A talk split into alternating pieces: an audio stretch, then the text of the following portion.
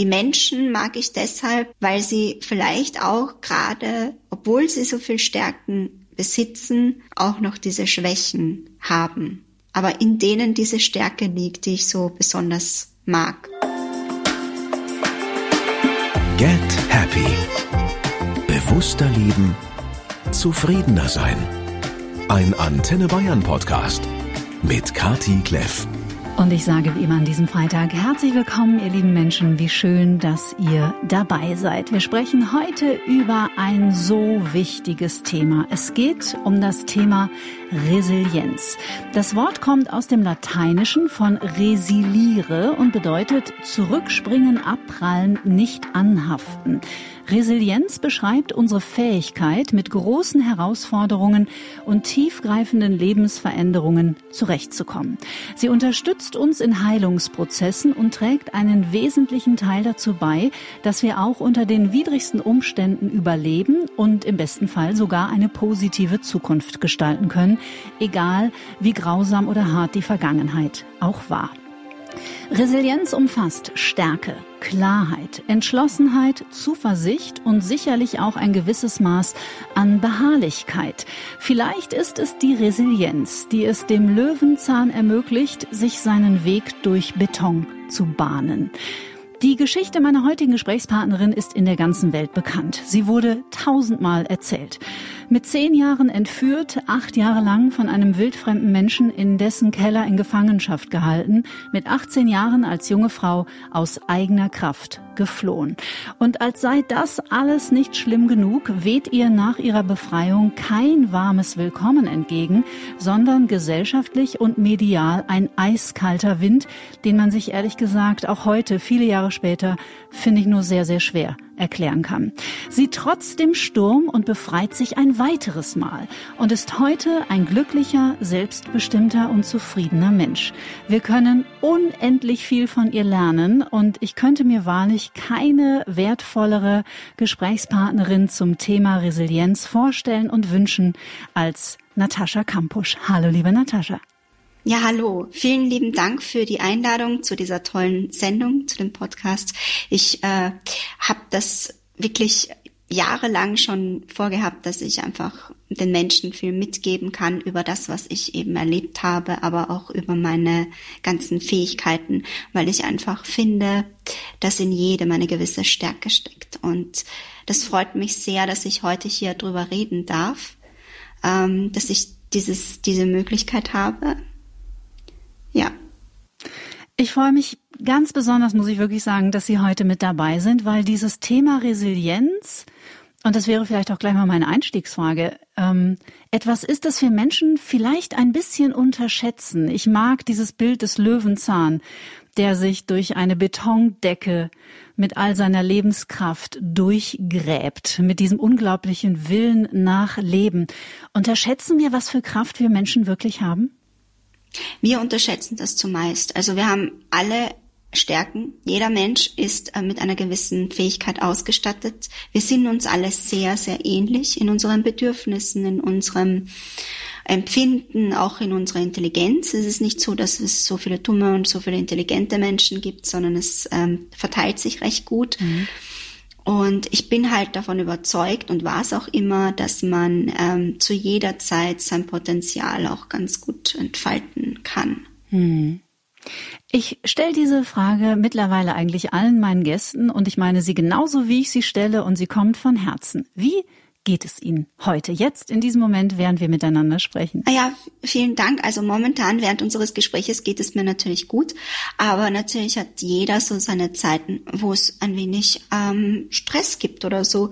Und da ist es eben besonders wichtig, Stärke zu zeigen. Hm. Ich bin sicher, da werden Sie ein paar wertvolle Tipps für uns haben, weil ähm, der Alltag ist ja für keinen von uns wirklich so richtig einfach und man muss auch immer wieder, finde ich, seine Tools finden, um sich zu erden, in seiner Mitte anzukommen, sich immer wieder zu stabilisieren und immer auch wieder sich im Hier und Jetzt zu verankern. Ihr Ende 22 erschienenes Buch heißt Stärke zeigen, Bewältigungsstrategien für ein kraftvolles Leben. Und dann nehmen Sie uns mit auf Ihre ganz persönliche Heilungsreise. und äh, machen damit natürlich Menschen, die Trauma in irgendeiner anderen Form erlebt haben, und es geht viel um Trauma auch in diesem Podcast, ein unglaubliches Geschenk. Wie sind denn die Reaktionen gewesen in den letzten Wochen und Monaten auf dieses Buch? Ich habe das so mitbekommen, dass das relativ gute Reaktionen waren, dass ich sehr viel positives Feedback erhielt. Aber natürlich kann man das jetzt auch nie so verallgemeinern, weil natürlich gibt es auch Menschen, die das vielleicht nicht so toll finden, weil sie denken, okay, da kommt jemand relativ Junges, der dann jemanden die Welt erklärt. Aber ich dachte so, wer, wenn nicht ich? Ja, ich habe das alles erlebt, ich habe es erfahren am eigenen Leib. Es war meine Vergangenheit, es betrifft mein persönliches Leben und so war es einfach für mich komplett klar dass ähm, ja, dass es halt auch um mich gehen soll und und nicht nicht nur drum, den Leuten irgendetwas ähm, aufs Auge zu drücken, weil ich halte nicht viel davon, dass ähm, man Menschen so sektiererisch einfach irgendeine Idee ähm, aufzwingt und dann eben über deren Schicksal mitbestimmt. Und mhm. das, da wollte ich mich einfach verwehren. Außer es ist natürlich wirklich zum Wohle aller, aber ja, und Genau, und man kann also im Alltag sehr, sehr viel machen. Wichtig ist einfach zu schauen, wo stehe ich gerade im Leben, was habe ich im Leben weiterhin vor, ähm, was sind meine Ziele, aber auch, was habe ich schon alles erreicht, was habe ich schon alles geschafft und wie ist es mir gelungen, dann die Stärke und die Kraft daraus zu ziehen. Mhm. Und das kann jeder, auch Leute, die traumatische Dinge erlebt haben, Leute, denen schlimme Sachen zustießen, Leute, denen einfach das Glück nie hold war, können versuchen, sich mit sich und ihrer Vergangenheit auszusöhnen. Natürlich wird es einem nicht einen vollen Geldbeutel bescheren. Es wird einen auch nicht äh, plötzlich irgendwie so mega beliebt machen, aber wichtig ist, dass man sich mit sich selbst wohlfühlt. Und mhm. das habe ich halt jetzt daraus gelernt und mir gefällt es einfach. Ähm, jetzt in das Jahr 2023 so positiv wie möglich zu blicken und mhm. auch zu sagen, okay, ich habe dieses Buch und es gibt mir Kraft und es gibt anderen Kraft. Das ist ähm, einfach schön. Mhm. Gibt es persönliche Nachrichten, die Sie erreichen von einzelnen Menschen, die sagen, hey, liebe Natascha, es hat mir so arg geholfen, gerade an dieser Stelle, das ist ein Punkt, den habe ich so noch nie gesehen und es hat mich auf meiner Reise ein paar Schritte vorangehen lassen? Also bis vor kurzem habe ich halt noch nicht so drauf geachtet, aber es gab schon natürlich auch ähm, solche Nachrichten und da war ich sehr froh und auch persönlich bei Lesungen habe ich das natürlich auch erfahren, dass Leute sich wirklich angenommen gefühlt haben und, und auch abgeholt gefühlt haben an dem Punkt, wo sie standen und das ist ein sehr großes Kompliment, wie ich finde. Mhm. Mhm. Ich hatte hier vor ein paar Wochen die ehemalige deutsche Schauspielerin Mimi Fiedler zu Gast, ah. die ähm, in ihrem aktuellen Buch gesteht, oder ich finde das Wort Geständnis auch immer ein bisschen schwierig, weil da einfach viel Wertung drin ist, als gäbe es etwas zu gestehen. Sagen wir mal so, sie teilt die Geschichte ihrer 30-jährigen Alkoholkrankheit, von der viele Menschen gar nichts mitbekommen haben. Und da haben Mimi und ich festgestellt, dass es an der Zeit ist, dass wir anfangen, uns unsere Geschichten zu erzählen. Und zwar nicht nur, was uns passiert ist, sondern auch, wie wir es geschafft haben, daraus trotzdem ein Leben zu kreieren, in dem wir uns wohl und sicher fühlen. Haben Sie das Gefühl, dass momentan dafür eine gute Zeit ist, dass die Welt dafür bereiter ist als vielleicht noch vor zehn Jahren? Ja, klar. Wobei früher hatten die Leute einfach grundsätzlich mehr das Gefühl, sich wohler und sicher zu fühlen. Das wurde dann mit der Industrialisierung und mit der Globalisierung ein wenig anders.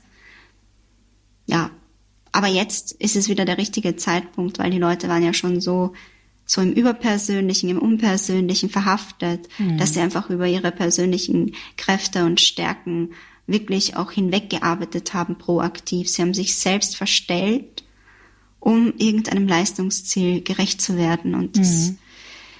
das kann gerade eben auch die ältere Generation ganz gut verstehen, weil die das eben auch hautnah miterleben mussten nach einem Krieg, mhm. Dann Wiederaufbau und dann eine Karriere, die aber natürlich vorgezeichnet war und ja, und man musste das halt dann erfüllen, so wie es einem beschieden war damals. Mhm. Ich habe manchmal das Gefühl, die Zeit der Ratgeber ist vorbei. Und was ich auch damit meine, wenn ich sage, dass wir anfangen, unsere Geschichten zu erzählen, weil ich auch durch die Arbeit zum Beispiel in meinem Podcast oder auch dieses öffentliche Sprechen über Trauma, über Traumafolgen. Wie haben sich Traumafolgen gezeigt? Was bedeutet es eigentlich, über Jahre im Überlebensmodus zu sein? Dass das Menschen unglaublich hilft, einfach Erfahrungen zu teilen und zu sagen, das hat mir geholfen, das hat mir nicht geholfen. Und praktisch nur ein Angebot zu machen, anstatt den Menschen zu sagen, du solltest und du musst. Da nickt sie schon. ja, also dieses du solltest und du musst ist halt auch wie so, sozusagen ein Eingriff in die eigene Entscheidungsfreiheit, eigene Persönlichkeit. Es passiert so viel mit einem, wenn man sich die ganze Zeit selbst so kasteit.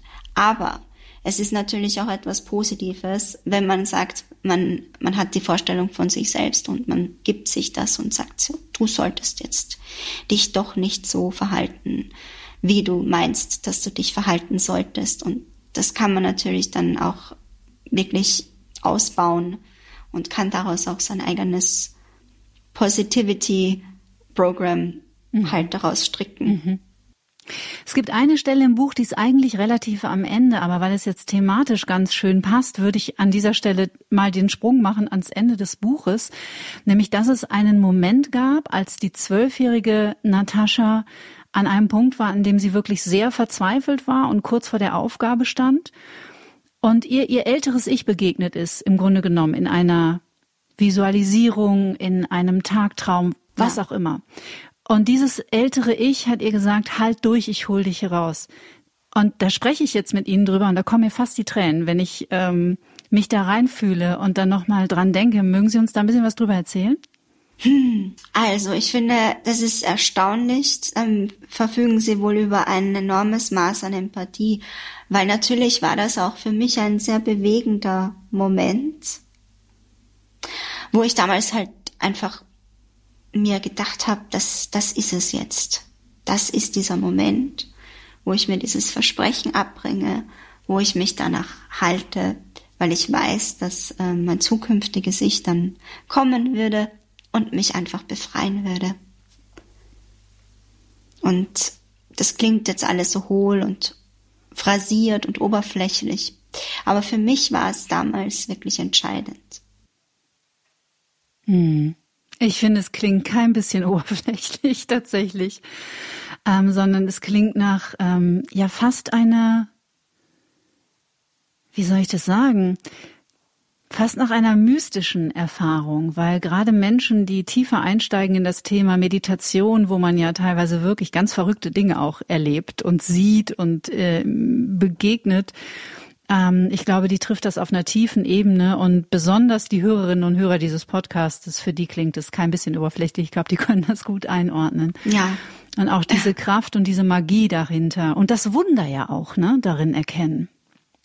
Ja, also für mich ist es jedes Mal erstaunlich, was ich alles schon geschafft habe und was ich schon alles erlebt habe. Man möge ja schon fast vermuten, dass da irgendeine ein, ein höherer Plan dahinter steckt oder irgendeine Instanz da wäre, die das irgendwie immer steuert. Aber ja, hm. ich bin halt froh. Menschen, die sehr religiös sind, würden wahrscheinlich sagen, dass ich einfach über einen extremst lieben und kräftigen Schutzengel verfüge, der halt richtig große, ausladende Flügelchen hat. Mhm. Mhm. Aber ich würde halt jetzt einfach sagen, ich habe in vielen Punkten Glück gehabt und konnte mich aber teilweise auch stark auf mich selbst verlassen. Mhm. Ich finde das auch eine wunderbare Geschichte, weil man ja gerade, wie auch immer die ganz eigene Heilungsreise und was in der Vergangenheit ähm, war, aussieht, aber wir ja auch immer wieder viel darüber sprechen, wie wichtig es ist, so ein Zukunfts-Ich zu gestalten. Also sprich auszurichten, auch vom Gefühl her auf etwas, wo man mal hin möchte. Und damit meine ich jetzt nicht, ich will aber in fünf Jahren einen Porsche und ein, und ein, und ein riesiges Haus am Meer. Also schön, wenn das kommt, aber das meine ich nicht mit, mit Ausrichtung auf die Zukunft. Und ja. äh, das ist so ein wunderbares Beispiel, wie das ja auch dann im Grunde genommen für Sie als Kind schon in Anführungsstrichen funktioniert hat. Genau, also für mich ist es so, dass die äh, Zukunft quasi so wie predicted ist, also vorbestimmt. Aber ich bin davon überzeugt, dass man sie natürlich auch gestalten muss. Und ähm, ich finde jetzt zum Beispiel einen Porsche zu haben auch sehr schön. Klar. Aber man muss halt auch immer schauen, was ergibt sich aus dem Leben, was man lebt und was fühlt sich für einen authentisch an. Also ich habe zum Beispiel Franz von Assisi immer bewundert, weil er sich halt sehr für Tiere eingesetzt hat und für Menschen. Oder auch Don Bosco, weil er sich auch sehr für Menschen eingesetzt hat. Oder auch Maria Theresia. Mhm. Und ähm, sind jetzt alles halt Heilige auf eine Art. Aber ähm, die haben halt auch einfach immer gesehen, was notwendig war und haben sich dem gewidmet. Mhm. Ich hatte ja auch mit Ute Bock zu tun. Die hat sich sehr, sehr intensiv mit dem Leben der Flüchtlinge, das sie beschützte und unterstützte, ähm, auseinandergesetzt. Mhm und hat sich wirklich proaktiv dafür entschieden, weil was so wenige wissen ist, dass sie auch aus einem relativ guten Hause kam und sich das auch hätte alles aussuchen können und sie es lieber vorzog, in einem Asylantenheim halt zu wohnen und ja, mhm. bis zu ihrem Tod eben sich dem, dem Thema äh, Asylanten widmete mhm. und Menschlichkeit, weil jeder kann in der Situation sein. Mhm. Und äh, da sehen wir, also man kann vom Millionär innerhalb von Sekunden eben zum Bettler werden. Und das sieht man gerade auch in der heutigen Zeit. Mhm. Naja, viele Menschen reden darüber und, und suchen ja auch danach, ähm, nach diesem sogenannten Purpose of Life. Und manchmal hat man einfach das Gefühl, wir haben hier schon auch irgendwie auch eine Aufgabe, vielleicht. Zumindest einige von uns, oder? Tja, schon. Also manche sind Botschafter, manche sind Richter. Mhm. Jeder hat so seine eigenen Eigenschaften. Mhm. Ich verstehe schon. Also bei mir ist es halt so, ich denke, dass ich auch quasi auf eine Art eine Botschafterin vielleicht bin, mhm. wegen meiner Ausstrahlung, also wegen dem, was ich erlebt habe, mit meinen Erfahrungen. Ich habe allerdings auch das Gefühl, dass zum Beispiel in mir auch sowas ähm, Reformatives steckt. Mhm. Also einfach, einfach ähm, stark der Menschheit zugewandt ist. Mhm. Etwas Philanthropes. Auf eine Art. Mhm. Mhm. Super schön. Sie nehmen uns mit auf ganz viele verschiedene Stationen. Die Kraft der Dankbarkeit, die Kraft der Verbundenheit. Auch ein Thema, das sehr unterschätzt ist, wie ich finde, aber momentan in aller Munde. Was bedeutet denn für Sie Verbundenheit? Verbundenheit. Also für mich ist Verbundenheit, wenn wir alle untereinander connected sind. Wenn es ähm, die Möglichkeit gibt, dass jeder zu jedem auf eine Art einen positiven Zugang finden kann, ohne dafür verachtet zu werden. Weil ich denke zum Beispiel auch an, an Amerika und an die Rassentrennung. Das war auch sehr schwer für die Menschen zu der damaligen Zeit. Sie haben es auch eher nicht so ähm, leicht gehabt, weil sie eben verschiedene Veranstaltungen und Orte gar nicht erst aufsuchen durften, mhm. weil es ihnen auch nicht gestattet wurde. Und ich bin mhm. dafür, dass jeder Mensch zu jeder Zeit auch Zugang zu verschiedensten Orten haben darf, weil wir ja auch behaupten, in Demokratien zu leben. Mhm. Ja. Welche Rolle spielt die Verbundenheit zur Natur für Sie ganz persönlich? Das liebe ich. Also die Natur ist ein, ein besonders wichtiger Ort. Ähm, ich liebe es halt auch, mich auseinanderzusetzen mit dem Leben an sich, mit dem kostbaren Geschenk Leben. Ich bin gerne reiten. Ich mag das extremst, äh, diesen Zugang zu haben zu dieser zu dieser Urtümlichkeit, zu der Natur, aber auch zur Geschichte, Kultur und ähm, einfach auch einem Teil der menschlichen, ja, wie soll man sagen, Historie. Ja, mhm. weil Pferde haben ja schon immer zu uns Menschen gehört. Und ich weiß persönlich auch, dass sie äh, im Prinzip ja auch hauptsächlich deswegen noch existieren, weil wir sie eben benötigt haben, weil sonst hätten wir sie sicherlich schon ausgerottet. Und das bewundere ich eben an den Pferden, dass sie uns das alles auf eine Art verziehen haben. Mhm. Ich glaube, ich habe das hier im Podcast auch schon mal erwähnt. Ich teile auch immer mal wieder Handlungsstränge, Kapitel, Heilungsepisoden aus meiner eigenen Geschichte. Und ich glaube, ich hätte ohne Pferde gar nicht überlebt. Ja?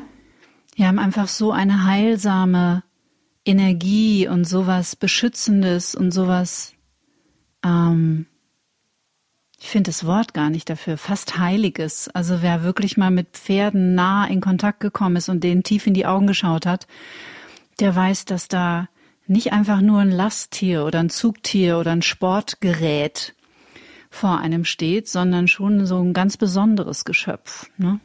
Ja, das ist es eben. Äh, viele können das auch nicht miteinander verbinden oder verknüpfen, ähm, weil ich halte es auch nicht für sinnvoll, wenn man dann sich trotzdem ein Pferd hält und weiß, dass man es aber trotzdem in einem Stall oder sowas hält und es genau dieselben Haltungsbedingungen hat und sich dann dabei gut vorkommt.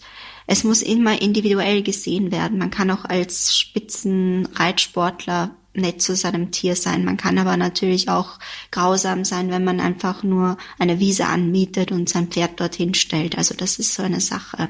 Und das mhm. musste ich auch erst in den letzten paar Monaten für mich ähm, nach und nach lernen, dass das dass es eben nicht immer so einfach ist, auch Tierschutzbedingungen und auch den eigenen ethischen und moralischen Ansprüchen, die man für sein Tier hätte, äh, so schnell gerecht werden kann. Mhm.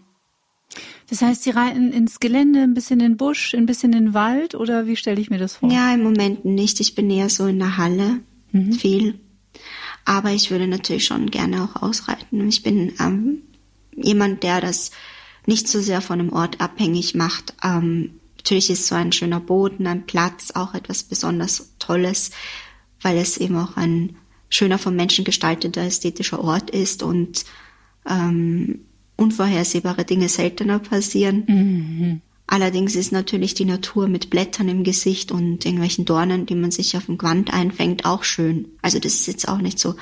Aber ich weiß nicht, ob ich es toll fände, wenn dann auf einmal so ein Lastauto an mir vorbei braust oder ein Motorrad oder so.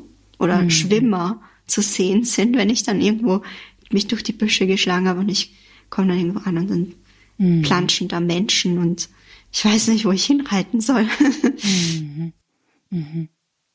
Ich entnehme Ihren Worten so ein bisschen, dass Sie auch nach wie vor Wert darauf legen, ein sehr ruhiges und sicheres Setting, sage ich jetzt mal, eine Umgebung zu kreieren, um wirklich auch das Nervensystem in ein, immer in einem gut stabilisierten äh, Zustand zu halten. Ich bin selbst als Kind komplex traumatisiert. Ich weiß, dass ich auf mein tendenziell eher übererregtes Nervensystem immer gut aufpassen muss. Ich muss mich von zu viel Reizen fernhalten, von zu viel Lärm fernhalten, von mhm. zu viel Menschen fernhalten, weil es ist auch mal tagesformabhängig. Aber ich weiß, es kann wenn ich nicht gut drauf bin, kann es schnell kippen. Sind das auch so Tools, die Sie nach wie vor im Alltag etablieren? Ja, also ähm, für mich ist es auch so, ich äh, weiß zwar von mir selbst noch nicht so ganz genau, aber ich habe auch das Gefühl, dass ich eher ein relativ sensibler Mensch bin. Zumindest mhm. hat man mir das als Kind gesagt. Allerdings haben mich Leute immer unterschiedlich gesehen. Eben mein Buch heißt ja auch Stärke zeigen und ich hätte es ja auch Schwäche zeigen nennen können, was auch eigentlich eine, eine gute Idee gewesen wäre. Mhm. Ähm, ja, weil Schwächen darf man natürlich auch zeigen. Ja, und Sensibilität hat ja nicht automatisch was mit Schwäche zu tun, ne? Im Gegenteil. Nein, ja. Und ähm, für mich ist es eben auch wichtig, diese Ruhe zu haben, diese Kraft. Mhm. Das heißt ja auch, in der Ruhe liegt die Kraft. Ähm, aber ich verstehe auch temperamentvolle Menschen, mhm. die mit den Händen herumfuchteln. Das ist auch eine sehr gute Idee. Jeder so, wie er, wie er das gerne möchte oder sie. Mhm. Mhm. Ich glaube, dass wir alle wahrscheinlich sehr viel sensibler und zerbrechlicher sind, als uns das so bewusst ist oder als ob wir äh, uns das bewusst machen möchten. Ähm, aber ich lerne auch immer wieder Menschen kennen, die von sich sagen, sie sind total extrovertiert und dann lerne ich sie besser kennen und denke, witzig, ich hätte dich eher als total introvertiert eingestuft, weil wir spielen ja auch Rollen, ne? Und gerade Menschen, die so immer sehr laut sind, kann ja vielleicht auch irgendwie ein, ein Anteil dahinter stecken, der auch eine Art Schutz ist. Ja, also ähm, das ist natürlich der Fall, weil man will ja auch nicht auffallen. Also laute Menschen wollen auch nicht in einer Menge, also wollen in der Bibliothek auch nicht auffallen. Mhm. Und genauso ist es mit schüchternen Menschen. Wenn die dann ständig irgendwie angelabert werden und einfach nicht wissen, was sie machen sollen, dann mhm. werden sie natürlich auch eloquenter und versuchen dann auch in so einem Redeschwall oder Redefluss zu verbleiben, mhm. um eben in Ruhe gelassen zu werden mhm. von den anderen, um sich zu verteidigen, zu sagen, jetzt reicht's mal, halt doch du selbst den Mund oder so. ja, kann ich mich gut reinfühlen. Ja. Sind Tiere äh, generell eine wichtige Ressource für Ihren Alltag? Ähm, für mich ist generell die Natur, also alles, also Menschen, Tiere, auch die äußeren Lebensumstände eine mhm. sehr, sehr wichtige Quelle. Und ich habe halt auch vor Tieren relativ hohen Respekt, weil sie eben uns als Nahrungsquelle dienen, weil sie Nutztiere sind, weil sie von uns im Prinzip entweder nicht beachtet werden oder eben gezüchtet werden. Und ich das einfach auch teilweise extremst ähm, problematisch finde, und ich aber weiß, dass Tiere trotzdem geduldig sind und trotzdem auch überleben und trotzdem auch Stärke zeigen. Und darum äh, mag ich die.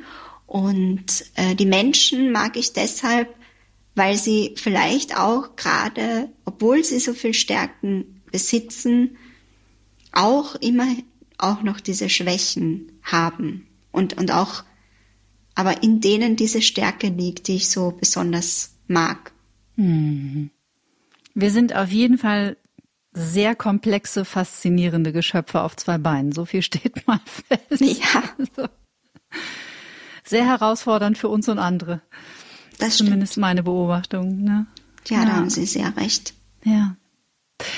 Im Buch gibt es einen Abschnitt, also wie gesagt, es ist, ähm, ich finde, ein ein wunderbarer Begleiter für jeden Menschen, ganz egal, was er erfahren hat in seinem Leben, um mhm. den Fokus ähm, schärfer zu stellen auf Ressourcen, auf Dinge, die uns wirklich unterstützen können, die uns Kraft geben können. Und weil wir dem Thema Dankbarkeit hier auch schon Folgen, ganze Folgen gewidmet haben, und das ist auch ein Abschnitt in Ihrem Buch, war Dankbarkeit etwas, das Sie erlernen durften? Oh ja. Hm. Wobei, also, ich denke, bei mir ist es so, dass ich vieles einfach schon von Anfang an verstanden habe. Ich glaube, ich habe Dankbarkeit relativ rasch gelernt, auch schon als Kind. Mhm. Aber mir hat man oft eben unterstellt, dass ich undankbar sei. so verrückt, ne? Wenn ich das sage. So, so verrückt ja. eigentlich. Also irre. Ja. Ja, und dann hieß es immer, die ist so undankbar, du hast doch so viel, du kannst doch nicht alles haben und warum bist du nur so? Und ich dachte immer, ja, aber das ist ja das. Gerade die Dankbarkeit ermöglicht einem auch, äh, sich viele Dinge selbst zu erschließen. Hm. Hat sich der Umgang, ähm, ist der leichter geworden in den letzten Jahren oder ist das was, wo man sich nie wirklich dran, äh, dran gewöhnt? Also ich habe es ja in der Anmoderation schon gesagt, es hat ja danach eine richtige Kampagne gegen sie stattgefunden, die ich auch aus heutiger Sicht wirklich also außer das Wort teuflisch fällt mir dazu gar nicht so viel ein. Das ist, also ich finde, es ist unheimlich schwer erklärbar, was sich da für Dynamiken entwickelt haben oder nachvollziehbar erklärbar. Ich kann es schon erklären, aber es ist schwer durch eine menschliche Brille nachzuvollziehen, was da passiert ist. Ist das leichter geworden im Laufe der letzten Jahre? Es ist leichter geworden für mich, weil ich einfach gesagt habe, Mensch, ihr seid einfach so, wie ihr seid. Ich bin so, wie ich bin. Ich akzeptiere euch. Ich gehe in eine Akzeptanz. Und dann war es halt einfach für mich so, äh, dass ich sagte, ja, ich, ich stehe zu dem, ich stehe zu dem, dass es nicht leicht ist. Ich stehe zu dem, was an Widerstand kam. Und als ich das akzeptierte und verinnerlichte, war klar, ich kann dieses Buch, was ich da jetzt rausbrachte, auch nicht anders nennen als Stärke zeigen. Mhm. Mhm. Für mich war klar, Stärke zeigen bedeutet auch dazu zu stehen, dass man eben nicht von jedem gemocht wird und auch nicht von jedem so gesehen wird, wie man es selber gerne wollte oder wie man auch selbst ist, weil es ist ja auch immer ein Unterschied, ob man so gesehen wird, weil man es forciert oder ob die anderen einen so sehen und wie man selbst gesehen würde, wenn die Leute einen wahren Kern in einem sehen und erkennen mhm. oder wenn Leute geblendet sind von dem, was sie denken, wie man denn sei. Mhm. Diese beiden Gesichter der sozialen Netzwerke, die sind schon sehr extrem. Also auf der anderen Seite, äh, auf der einen Seite kann es etwas ganz Wunderbares sein, mit anderen Menschen in Verbindung und auch in Verbundenheit zu kommen ja. und sich auszutauschen, Erfahrungsberichte auszutauschen und die Erfahrung zu machen, dass wir nicht alleine sind. Und gleichzeitig, da wo Licht fällt, ist halt auch so wahnsinnig viel Schatten. Und ähm, was da für, für Verletzungen bei Menschen ähm, ausgelöst werden, ist einfach unglaublich. Ich habe vor, vor zwei Wochen, glaube ich, hier mit einer, mit einer Traumapädagogin gesprochen, die mit äh, Mädchen arbeitet zwischen 13 und 16 Jahren und die so unglaublich viel einstecken müssen, weil da in, auf öffentlichen Plattformen einfach so Hetzjagden betrieben werden. Und dieses Thema Hass im Netz ist ja auch eins, das Ihnen ganz persönlich sehr am Herzen liegt und wo Sie sich sehr engagieren. Sehr wohl. Also ich hatte ein Buch veröffentlicht, ähm, das hieß Cyberneider und da mhm, ging es genau. um dieses Thema. Da ging es einfach darum, dass ähm, es wirklich im Internet die Möglichkeit gibt, ungestraft Menschen zu schaden ihnen das Leben so sehr zu verunmöglichen, dass sie es selbst gerne beenden wollen würden. Mhm. Und ja auch schon getan haben in der Vergangenheit. Ne? Und es hat ja mehrere sehr bekannte Fälle gegeben. Eben und, und auch getan haben. Und ich bin davon überzeugt, dass es eben so ist, dass, dass es jetzt schon einiges besser wurde, weil es auch gewisse Stellen gibt, gewisse gewisse ähm, Anlaufstellen, wo man sich hinwenden kann. Aber der, das Problem an der Sache ist einfach dieser, dieses Unreflektierte, was in manchen Menschen steckt. Dass sie einfach versuchen, ähm, das, was in ihnen an Schlechtigkeit steckt, nach außen dem anderen anzuziehen und das dann auch nochmal zu verspotten. Mhm. Und ich glaube, dass sie eher so das in sich verspotten also ihre eigene Unfähigkeit eigentlich. Mhm. Und dass sie selbst lieber nicht mehr auf dieser Welt sein wollen würden, habe ich mhm. das Gefühl.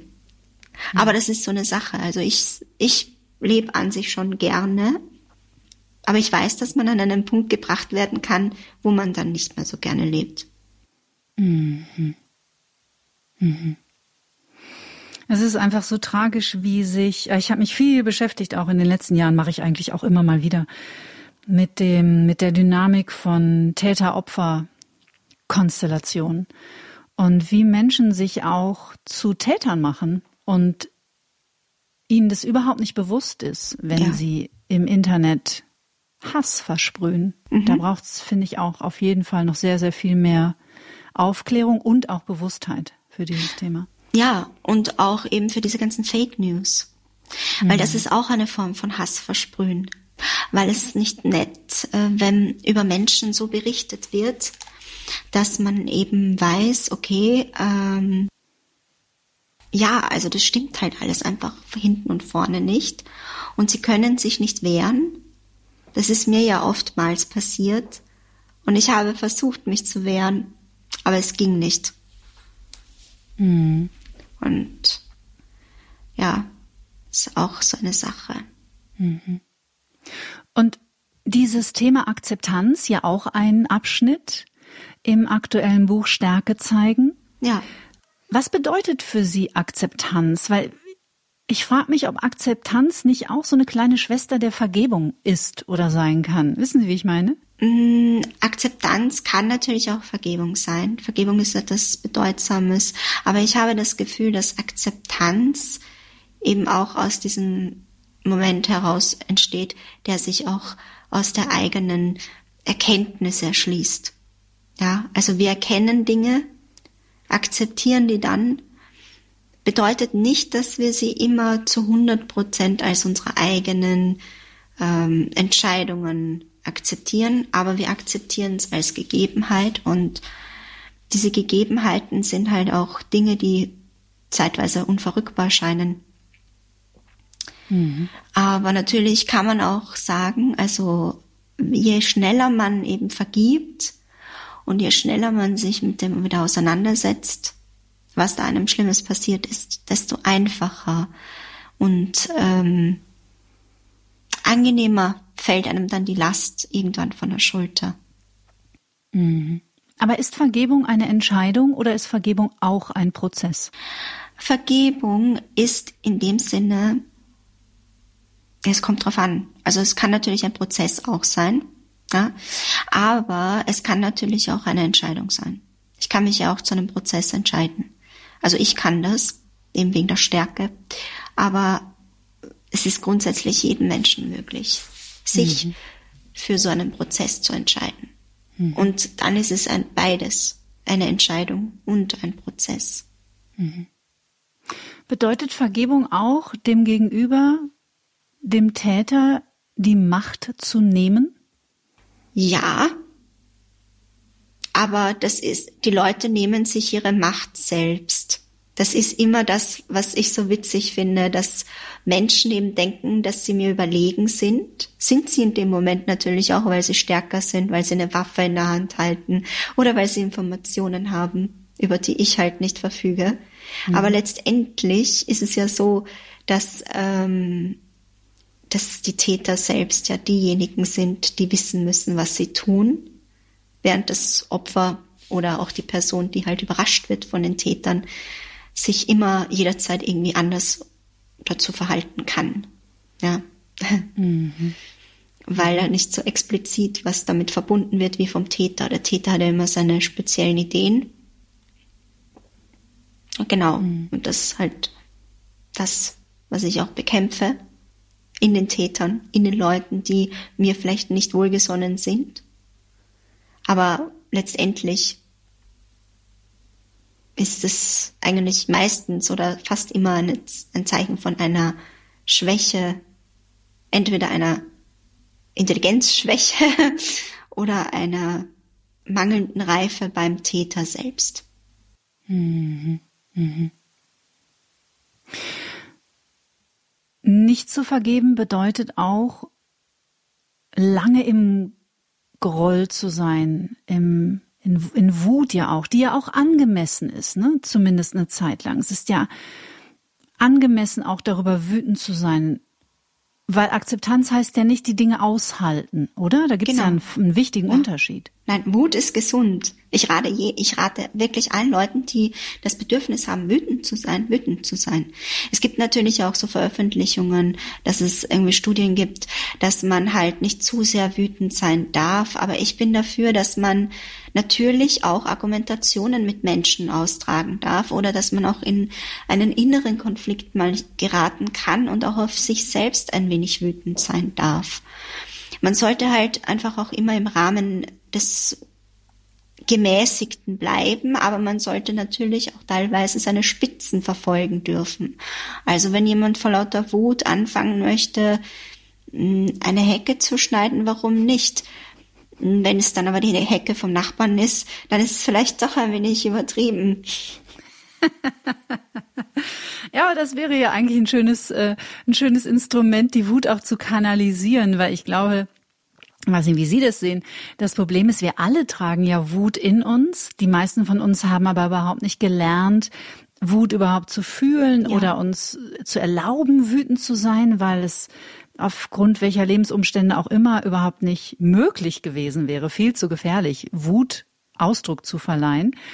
Und dann schlucken wir und schlucken wir und schlucken wir und drücken sie runter und irgendwann macht's dann Bäm und dann schneiden wir nicht unsere Hecke, sondern wir jagen die des Nachbarn vielleicht in die Luft, weil wir, weil wir es einfach nicht mehr, nicht mehr regulieren und kanalisieren können.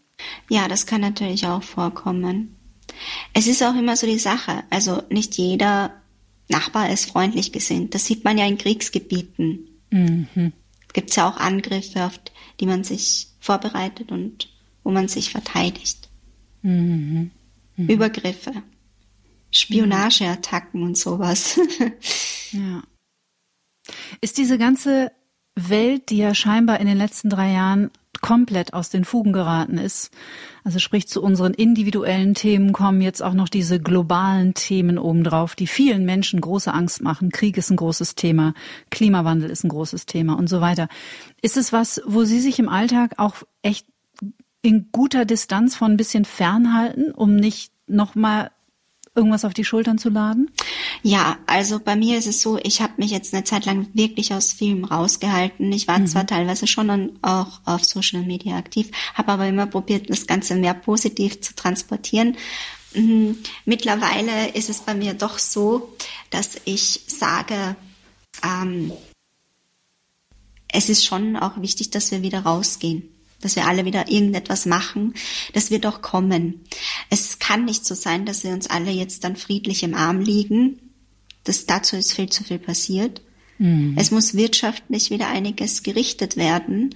Und es muss aber auch soziokulturell einiges wieder gekittet werden, weil natürlich nach so einem Krieg und nach so Auseinandersetzungen, die so nahe passiert sind, nichts wieder das Alte sein wird. Mhm. Und das muss halt allen klar sein natürlich, also ich sehe das ja immer so, wenn ich durch die Stadt oder so gehe, äh, sieht man diese wunderschönen Altbauten aus der Biedermeierzeit oder da, danach. Und ähm, natürlich sind die auch schon alt und man sollte sie eigentlich abbauen, aber man will sie behalten, weil sie halt ein Teil der Kultur sind. Und ich finde, man sollte eben auch nach einem Krieg das, was halt ähm, innerhalb des Landes, des jeweiligen passiert ist, dass man das auch ein wenig aufarbeitet und nicht einfach wieder von komplett neu anfangen muss. Mhm. Naja, die Rufe nach der Aufarbeitung, jetzt bleiben wir mal nur in unserem Land oder auch in, in Österreich, in dem deutschsprachigen Raum, die Rufe nach Aufarbeitung werden ja lauter. Und äh, ich hoffe, dass auch was in den letzten drei Jahren mit uns als Gesellschaft passiert ist, dass wir das nicht einfach jetzt, äh, so wie vieles andere in der Vergangenheit, einfach zu den Akten legen und so weitermachen, als wäre nichts geschehen. Also ich glaube, in der Aufarbeitung, und das wird niemand besser bestätigen können als Sie, liegt ja auch ein großes Heilungspotenzial. Ohne Aufarbeitung geht's halt nicht. Na, das, da haben Sie wirklich zu Recht was Richtiges gesagt. Man muss aufarbeiten. Hm. Sollte man, muss nicht. Es geht halt nee, einfach. Ist auch eine Entscheidung, ne? Ja. es empfiehlt sich so. Das ist zumindest auch meine, ja. meine Erfahrung. Was sind die Sie alle zusammenfassen aus dem Buch würde den Rahmen dieses Gespräches sprengen und wir möchten die Menschen ja auch einladen, in ihr wunderbares Buch reinzuschauen. Aber was würden Sie sagen, waren die ähm, Persönlichkeitsanteile, die Fähigkeiten, die Skills, die was auch immer, die ihnen in diesen acht Jahren, aber auch vor allem in den Jahren danach, als Sie Ihre persönliche Aufarbeitungsgeschichte gestartet haben, die Sie echt über Wasser gehalten haben. Also was war Ihre Superpower? Ja, das ist so die Frage. Das habe ich so oft gestellt bekommen. Ich konnte es selbst gar nicht so richtig beantworten. Mhm. Man kann es eben wirklich, wie gesagt, unter Stärke zusammenfassen. Oder eben Resilienz, weil Sie das eingangs auch so formulierten. Resilienz, ähm, ja, ähm, drei wichtige Eigenschaften. Hm. Zuversicht? Ja, das kann es natürlich sein. Das kann es sein, ja äh, es, es ist einfach so dieser Blick, dieser Blick auf alles, dieses globale, was mir auch viel geholfen hat. Hm. Und eben auch dieses Verzeihen, aber das ist ja keine Superpower. Wobei doch einige Interviewpartner hatten das schon mal gesagt. Ich finde, das ist schon eine ganz schöne Superpower. Also wem das gelingt, ich weiß nicht, ob Sie die Geschichte kennen, mir fällt jetzt leider der Name nicht ein, aber die Geschichte ist sehr bekannt und ich glaube, sie hat auch ein Buch darüber geschrieben. Ähm, von einer jungen Afrikanerin, deren Familie in dem, in dem Völkermord der Tutsi gegen die Hutu drei Monate in einem Badezimmer verharrt ist mit acht oder zehn anderen Frauen ähm, und dort versteckt wurde, um nicht dem Völkermord zum Opfer zu fallen. Und die ist dann ins Gefängnis gegangen und hat dem Menschen, der ihre ganze Familie ermordet hat, verziehen. Und ähm, das ist eine Geschichte, die auch äh, zutiefst berührt und auch beeindruckt. Also ich finde, man, wenn, wenn man solche Geschichten hört oder auch ihre Geschichten hört, dann ist man schon ganz schön, ganz schön beeindruckt auch. Und das ist eine gute, eine, eine gute Sache. Ja, also das Verzeihen ist in dem Punkt sehr, sehr wichtig. Allerdings, ähm, ja, wie gesagt, ich hut ab davor. Ich wurde ja auch immer damit bedacht, dass die Leute das sehr respektiert hatten, dass ich quasi ja meine Vergangenheit so gut überwältigt oder bewältigt hatte. Bin also wirklich sehr froh drum. Mhm. Bei den Menschen ist es halt so, dass ähm, ja, also wenn mir ist es ja auch aufgefallen in den USA, da gibt es ja auch manchmal so Todeskandidaten und da gibt es auch oft Familien, die deswegen dorthin gehen, weil sie schon auch sehen, dass es ein Mensch ist, der quasi ihren Angehörigen erschossen hat und nicht nur Menschen, die dorthin gehen, weil sie sehen wollen, dass der Mörder endlich getötet wird. Mhm. Weil oft ist es ja auch irgendwie so eine Art Überfall oder so und dann sind es halt auch einfach Menschen, die dann zu schnell gehandelt haben und jemanden erschossen haben, denen das leid tut. Oder oft ist es auch jemand Unschuldiges und die wissen, dass das gar nicht der Täter ist und dann kommen auch die Angehörigen von dem Opfer und sind auch ein Stück weit eben verzeihend und vergebend in der Situation mhm. und finden sich damit ab und beten. Mhm. War es für Sie in Ihrer persönlichen Heilungsgeschichte wichtig, auch etwas zu erfahren über den Menschen? Sie sprechen von ihm im Buch als der Täter über dessen Geschichte und Biografie etwas zu erfahren, also zu verstehen, warum der sowas gemacht hat? War das für Sie persönlich in Ihrer Aufarbeitung wichtig? Naja, also für mich war es auf eine Art wichtig. Allerdings wusste ich, dass ich es natürlich nie rausfinden würde. Aber es war so, dass ich auf alle Fälle einfach das Bedürfnis hatte, trotzdem mhm auch weil so viele andere Menschen mich danach gefragt hatten, drüber nachzudenken. Mhm. Und also wenn jemand einen Menschen entführt, dann ist es meistens eben aus einer Absicht heraus, entweder diese Person zu dominieren, zu beherrschen, zu töten oder aber auch Geld mit dieser Person zu machen. Ich denke da an Menschenhandel. Mhm. Und ich weiß eben nicht so genau, was da die ursprünglichen Motive waren und welche Motive überhaupt in dem Geist, äh, in dem Kopf der Person geisterten. Ich weiß nur, dass diese Person mich dann halt festgehalten hat und ich eben in die Situation kam, jahrelang in Isolation leben zu müssen, mhm. ohne zu wissen, ob ich vielleicht äh, das Ganze überlebe oder sterben werde oder Schaden davon tragen mhm. würde. Auf jeden Fall war die kleine Natascha und ja auch jetzt die große in der Gegenwart ein ganz schön tolles, kleines Supermädchen, dass die so viel Resilienz auch schon in diesem Alter gehabt hat, um da durchzukommen und das, das gut auszuhalten. Und ich weiß nicht, ob Sie sich mal mit der Arbeit von Gabor Mate beschäftigt haben? Habe ich schon mal gehört sogar, ja. Ich befasse mich momentan nicht so sehr mit Dingen, aber ich habe es schon mal und was ist mit Gabor Mate? Gabor Mate ist einer der Menschen, die momentan ähm, ja fast so ein internationales Aushängeschild sind für die Auseinandersetzung mit Trauma und Traumafolgen. Weil Traumafolgen in unserer Gesellschaft ist auch meine tiefe Überzeugung ähm, eine große Rolle spielen und auch ein bisschen dafür verantwortlich sind, in welchen Zustand die Welt gekommen ist und wir als Gesellschaft gekommen sind.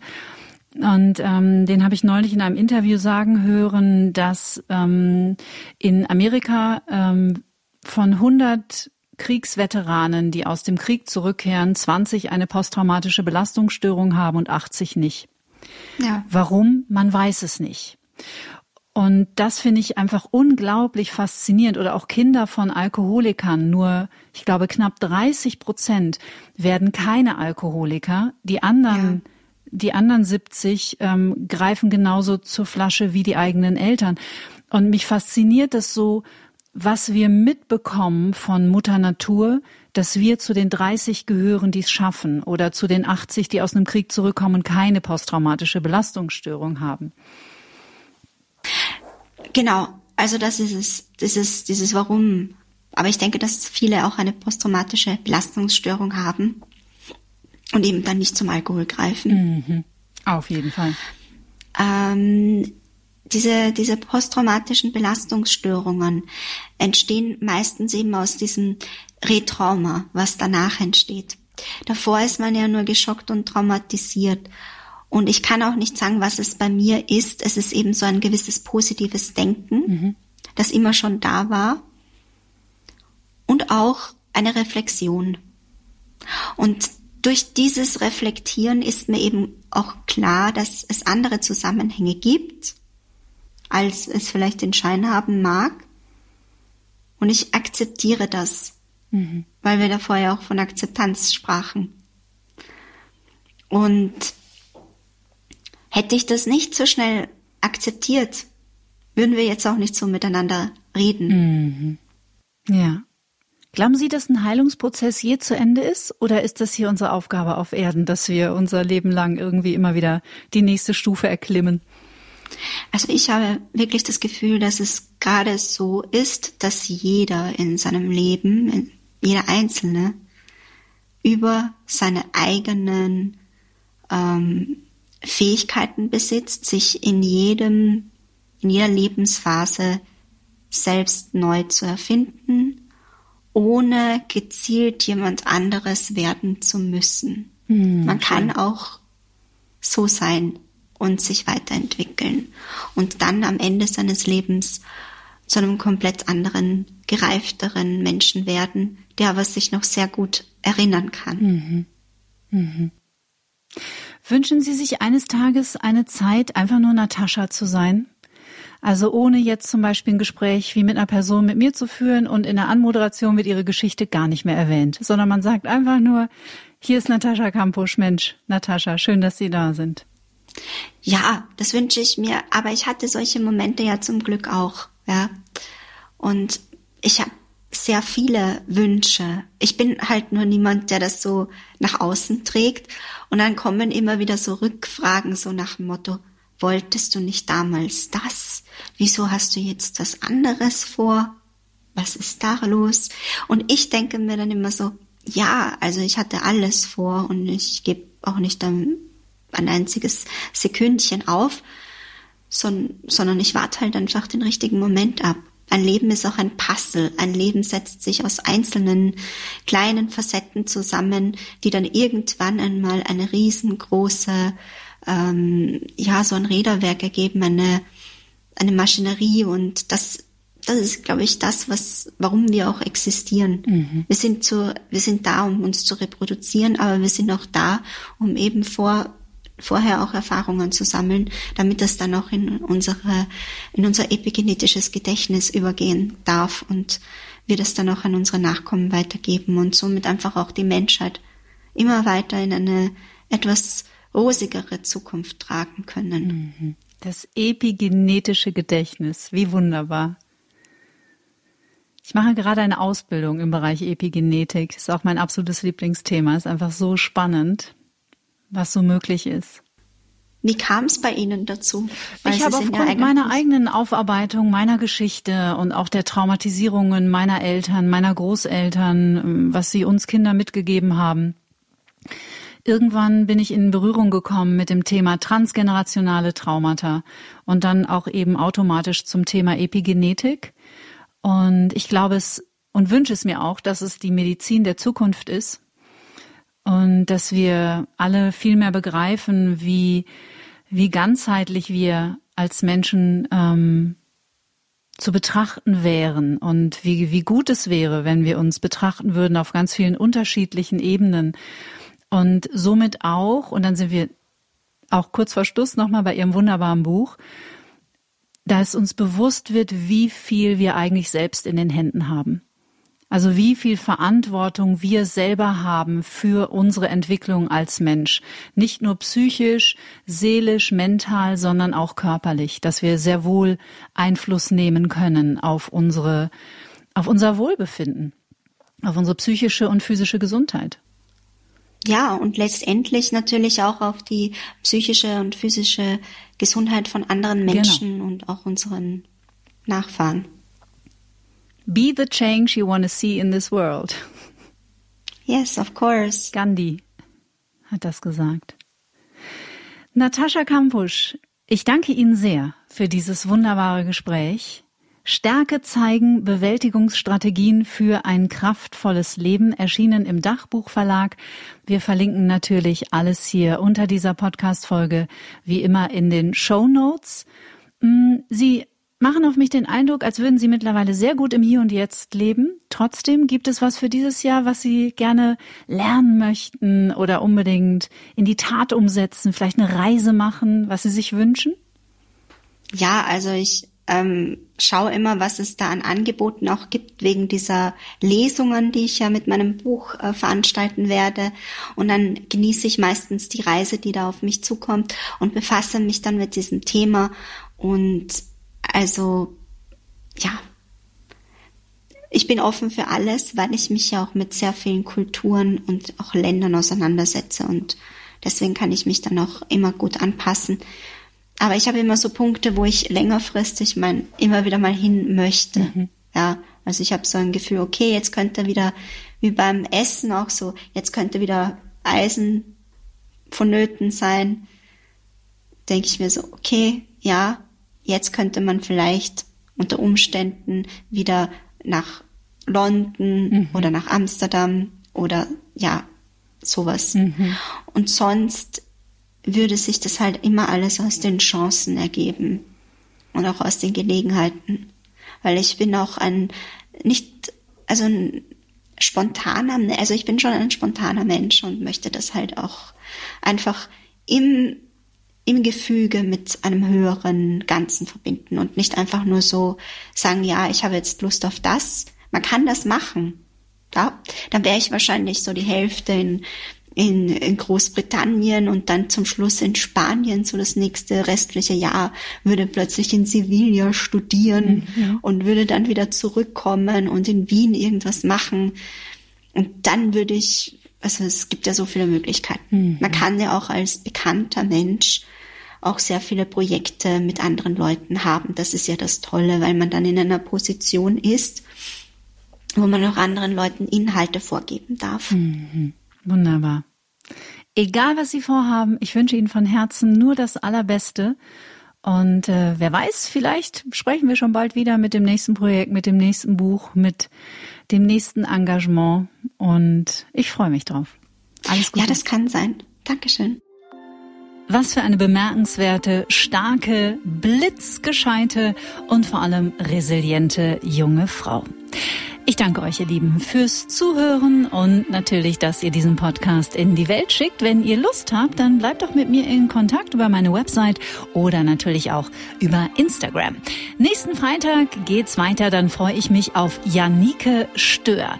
Sie ist Coachin und begleitet Menschen dabei, im Job wirklich Erfüllung zu finden und nicht einfach nur irgendwas zu machen, um Geld zu verdienen, was vielleicht am Ende überhaupt keinen Sinn macht oder keine Freude in uns erzeugt.